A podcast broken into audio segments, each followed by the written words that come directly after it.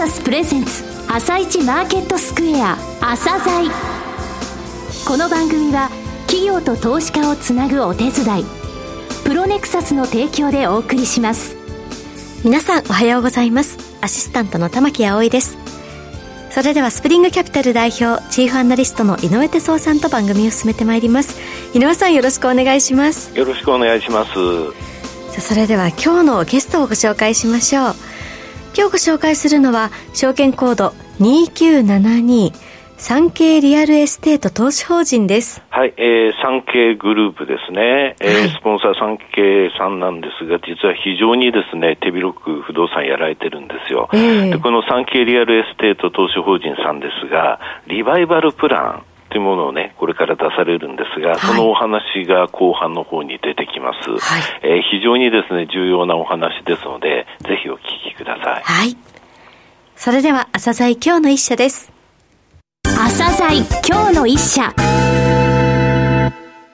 本日は証券コード 2972J リートのサンケイリアルエステート投資法人さんをご紹介いたします。お話しいただきますのは、サンケイリアルエステート投資法人執行役員、太田雄一さんです。本日はよろしくお願いします。よろしくお願いいたします。上場されたのが2019年の3月、投資法人の名前にも産経とありますが、えー、スポンサーについて、こちらのリートの特徴ですね、お話しください。本投資法人は日本有数のメディアグループであります、富士メディアホールディングスに属する総合デベロッパー、産経ビルをスポンサーと関している J リートでございます。はい、産経ビルはは富士メディアホールディングス内で都市開発観光事業になっておりまして、この事業はメディアコンテンツ事業と並ぶ富士メディアホールディングス日本柱の一つとなっております。産経ビルは東京大手町の東京産経ビル、東京池袋の晴れ座池袋、大阪梅田のブリーゼタワーなどの大規模再開発事業をはじめ、多様なアセットタイプの開発を展開しております。一部アセットタイプにつきましてはグループ会社を通じて運営しているところでございます。事業別にちょっと少しお話しさせていただきますと、すねはい、オフィスビル事業、東京都心部を中心に展開しているハイグレード、ミッドサイズオフィス、S ゲートシリーズというブランドで展開しておりますが、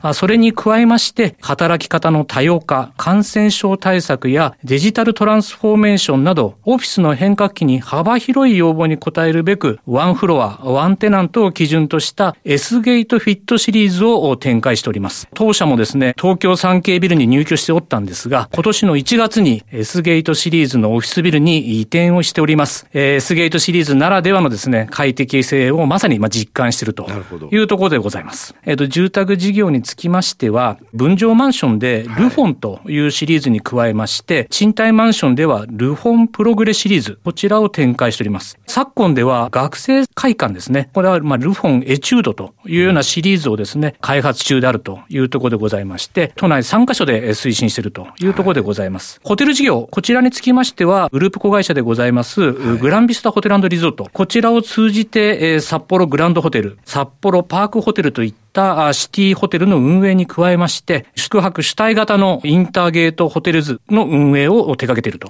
いうところでございます。はい、シニア事業、グループ子会社でございます、産経ビルウェルケアを通じて、えー、ウェルケアガーデン、ウェルケアテラス、こういったブランドでもって東京、埼玉を中心に現在8棟の有料老人ホームを運営しているところでございます。従来のお世話型介護ではなく、高齢者の尊厳ある暮らしを送るための自立支援型介護、実践していると。近年では物流施設も展開しておりまして、うん、えー、産経ロジシリーズというブランディング戦略でもって展開しております。はい竣工済み3物件のほか、計画物件は9物件ほどございます。大阪東梅田ではデータセンター開発、こちらにも着手していると。都市生活の要素でございます住、食、えー、医療の医ですね、はい、商業の商といった、ボーダレスにつなぐですね、複合型商業施設といったものも展開しておりまして、うん、S リンクス渋谷といったものを、はい、えー、竣工しているというところでございます。さて、こちらのリードの方の投資方針と教えてください。はい。はい、本投資法人のまず規約ではですね、はい、えー、主たる用途はオフィスビルとしているんですが、ホテル、住宅、商業、ヘルスケア施設、物流施設などをですね、投資対象とする総合型リートであるんですが、2019年3月のですね、上場時前後のオフィス市況が好調でありましたことから、大都市に立地するオフィスビルを中心としたポートフォリオを構築しております。そして、用途分散の観点で、現在オフィスビルを80%程度、サブアセットとして定義するオフィスビル以外の用途へ20%程度を投資方針として掲げております。はい、地域分散の観点ではですね、はい、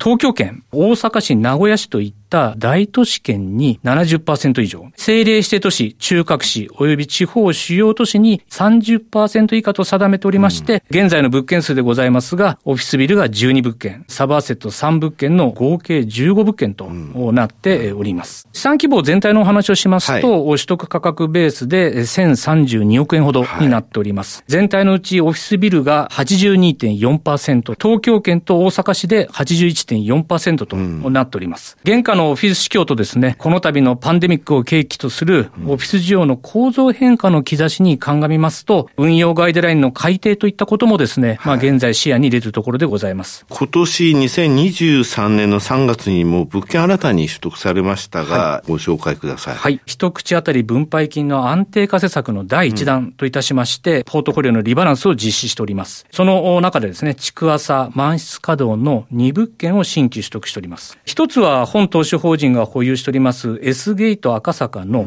準共有持ち分20%を追加取得しています。これに伴いまして、本物件を100%保有するに至っておりますが、その取得価格につきましては、鑑定評価価が現在上昇する中でですね、2021年9月の時に追加取得した金額と同額で取得しているというところでございます。はい、えー、そしてもう一つですが、スポンサーブランディング戦略に基づき開発されました関西初物件の物流施設でございます、産経路地設を取得し、本投資法人初の物流施設取得となっております。えー、産経路地設につきましては、物流施設としてのですね、まあ、立地環境に優れておりまして、建物スペックもですね、他に劣らぬ競争力を確保していると考えております。これによりまして、幾分オーバーウェイトにありましたオフィスビル投資比率86.6%ほどになっておったんですが、はい、これをリバランスすることによって82.4%まで緩和したと。うん、それとともにですね、ポートフォリオクオリティの向上とポートフォリオ収益の安定性に資する物件を取得して、ポートフォリオ分散の雇用を図ったと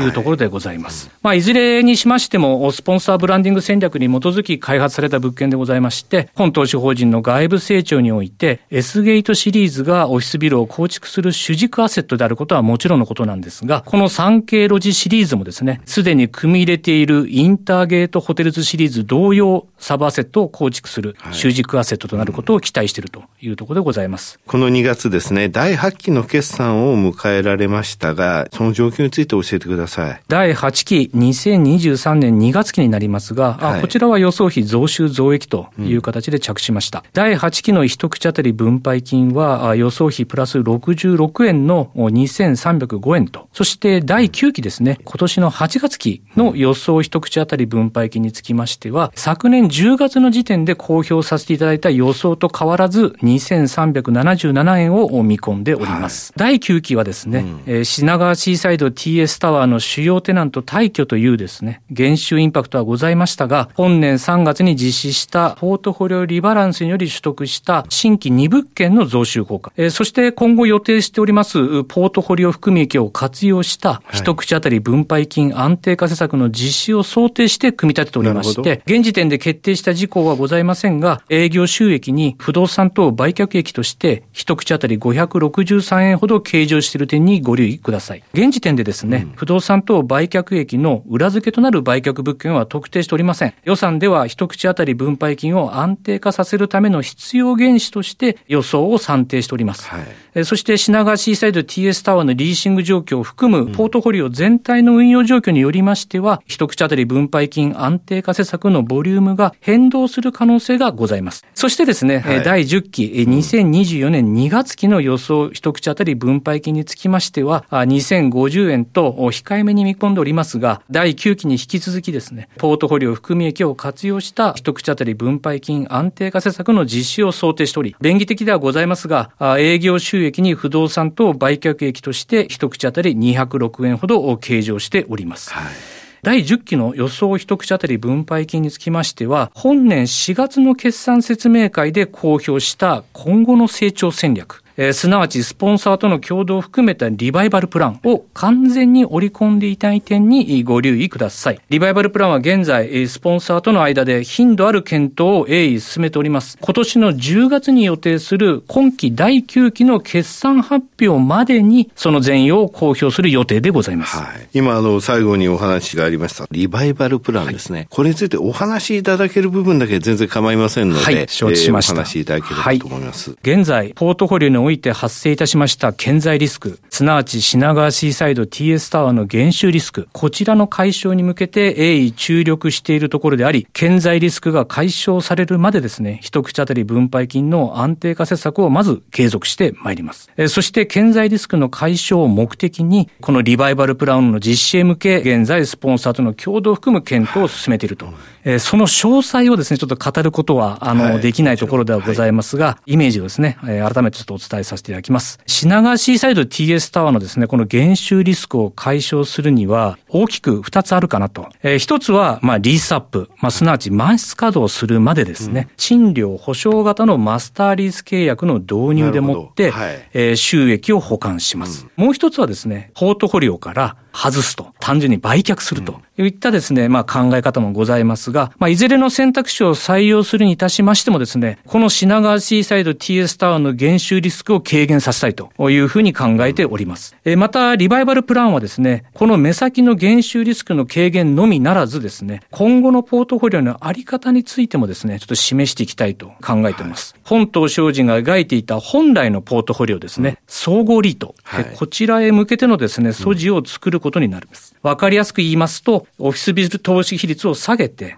サブアセットの投資比率を上げていくということでございます。はい、これまでですね、オフィスビルにつきましては、ポートフォリオの成長ドライバー役を担わせてきましたが、現下のオフィス市況と、そしてこの度のパンデミックを契機とするオフィス需要の構造変化の兆しに鑑みますと、オフィスビルの成長性というのは当面限定的かなというふうに考えております。住宅やホテルにつきましては、主需のアセットタイプの中でも成長性を期待できるのではないかというふうに考えております。例えば、本投資法人では、現在、ホテルル2物件を組み入れておりますが、オフィスビルに成長ドライバー役を担わせたときはですね、このホテルらに対しては、その収益構造を長期固定賃料化し、ポートフォリオのスタビライザー、まあ、すなわち安定役をですね、はい、えー、担わせてきたところでございますが、今後につきましてはですね、この固定賃料に一部変動要素を加味した収益構造を持って、ポートフォリオの成長ドライバー役になり得るか、まあ、現在スタディ中と。今後は先般取得した物流施設、ヘルスケア施設等々ですね、スタビライザー役を担わせることも、まあ、検討していると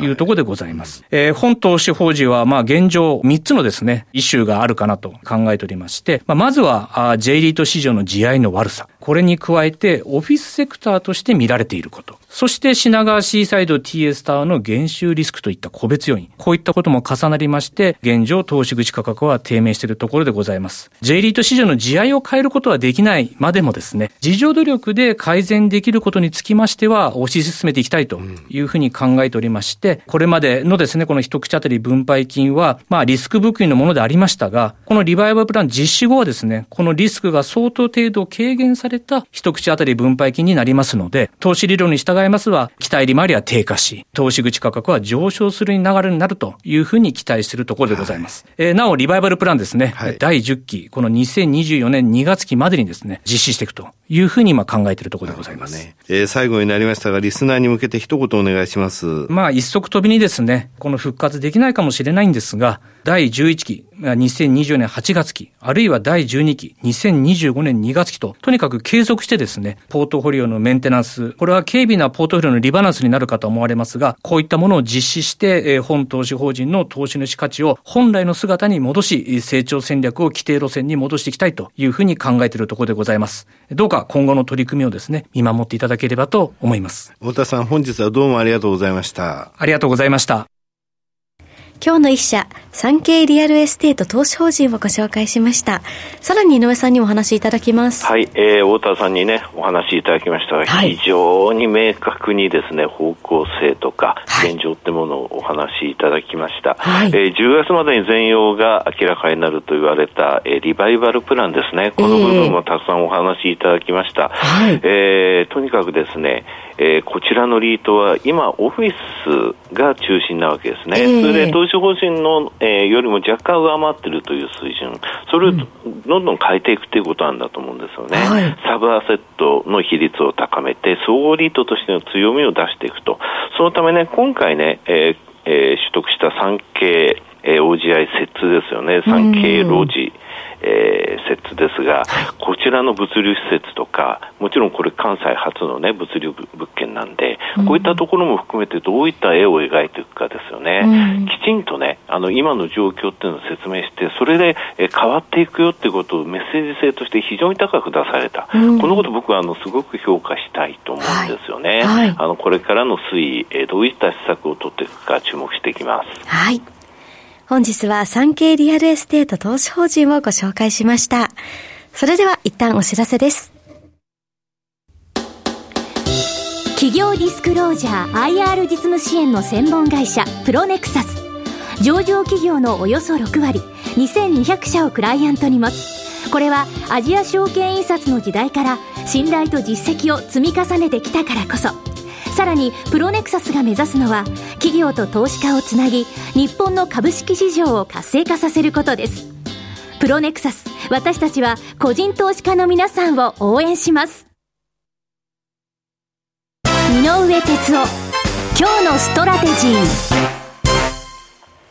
それでは井上さん、後半の解説もよろしくお願いします。はい、えー、アメリカね、ダウはね、今朝は、えー、戻しましたが、それまで6日続落という状況でしたよね。うんはい、日経金も、えー、昨日まで4日続落、1036円、3.1%下落したわけですが、えー、6月の7日ね、えー、今から3週間前のこの放送で、初押しあるでしょうと。で、初押しは買えっていう、えー、格言ありますよと。はい、それ初押しの部分だけなんですけれど、というお話をしましたけれども、はい、結局2日で865円下げて、ただその後6日で2064円上げたと。だその後1日335円下げて、2日で204円しか戻せなかったと。で、今回のところで4日間で1036円下げた。